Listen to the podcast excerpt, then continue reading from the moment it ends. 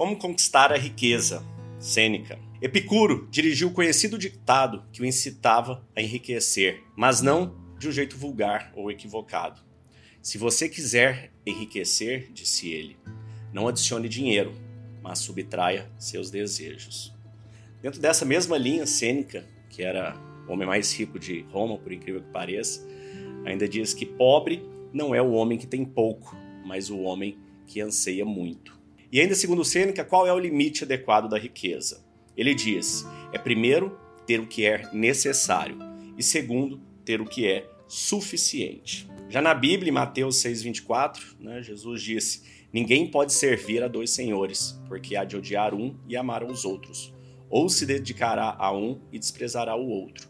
Não pode servir a Deus e a mamão. Essa questão sobre o dinheiro, a renúncia, o equilíbrio, né? o que, que é suficiente, o que, que é muito, o que, que é pouco, isso é algo que vem desde o início dos tempos, né? que os homens vêm se debatendo com esse conceito. Até quanto dinheiro é necessário, até quanto dinheiro é suficiente, o que, que a gente deve buscar a gente não vem com esse manual, qual é o jogo, qual é a regra, o que, que a gente tem que fazer. O que a gente sabe é que quando a gente nasce, desde que a gente nasce, a gente é condicionado pelo modelo da sociedade que quanto mais dinheiro, melhor. E a gente sai fazendo isso aí, a gente sai correndo atrás desse dinheiro. Né? A gente estuda, vai para faculdade, trabalha, trabalha, faz e vai, ganha e perde, vai. Então isso é, isso é o que nos condiciona, isso é o que nos motiva. O que acaba acontecendo muitas vezes é que existem duas alternativas. Em uma delas você pode conseguir alcançar as metas que você busca, o dinheiro, o volume de recursos que você sonhava ter. Na outra situação, não, você não consegue.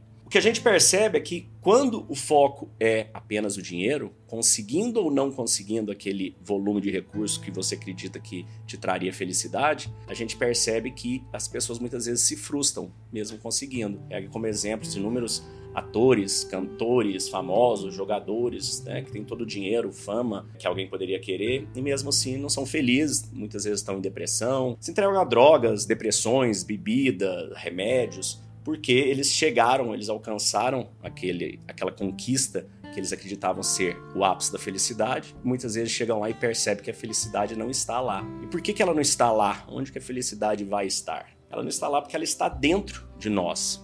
Então, obviamente, para os estoicos, a relação com o dinheiro, eles chamam de indiferentes preferível. É melhor ter do que não ter. No entanto, ele é indiferente quanto à sua felicidade. Porque se você pode ter o tanto de dinheiro que for, se você não tratar seu propósito, se você não entender a sua razão de viver, de servir ao próximo, de ajudar as outras pessoas, se você não se encontrar desta maneira, o dinheiro por si só não vai te trazer nada disso. Muitas vezes ele pode até esconder, né? É, te ajudar a esconder essa dor através da, da compra de bens materiais e viagens e outras coisas que podem te distrair e te desviar do seu caminho.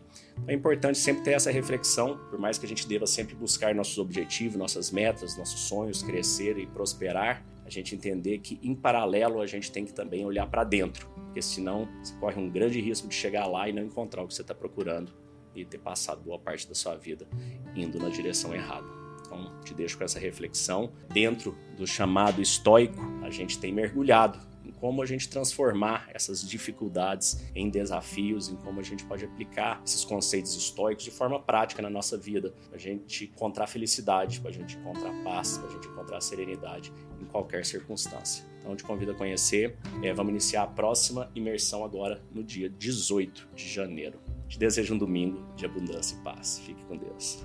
Aqui para agradecer pela imersão. Realmente foi uma semana maravilhosa. Quero agradecer, Léo, pelas meditações. Eu realmente precisava dessa, dessa pausa na minha vida. Eu só tenho a agradecer. Agradecer a todos vocês por, por essa oportunidade. Até os próximos encontros. Tomara que a gente consiga fazer um, um, um presencial. Acho que vai ser muito bacana se a gente conseguir fazer. E desejar que os próximos, as pessoas que, que chegarem na, na comunidade sejam tão agraciados como, como nós fomos e com certeza serão. Maravilhoso, maravilhoso trabalho, Léo. Parabéns, que Deus abençoe a tua vida, a tua família e estamos juntos.